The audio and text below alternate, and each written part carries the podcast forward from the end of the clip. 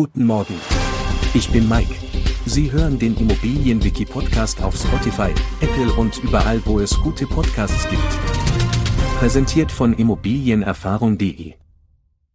Ein Forward-Darlehen ist im Grunde genommen ein herkömmliches Annuitätendarlehen für die Anschlussfinanzierung.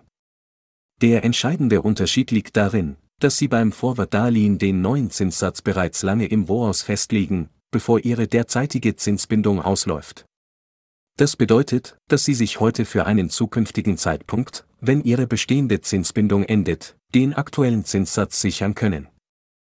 Natürlich stellt sich die Frage, warum sollte man ein Forward-Darlehen in Anspruch nehmen?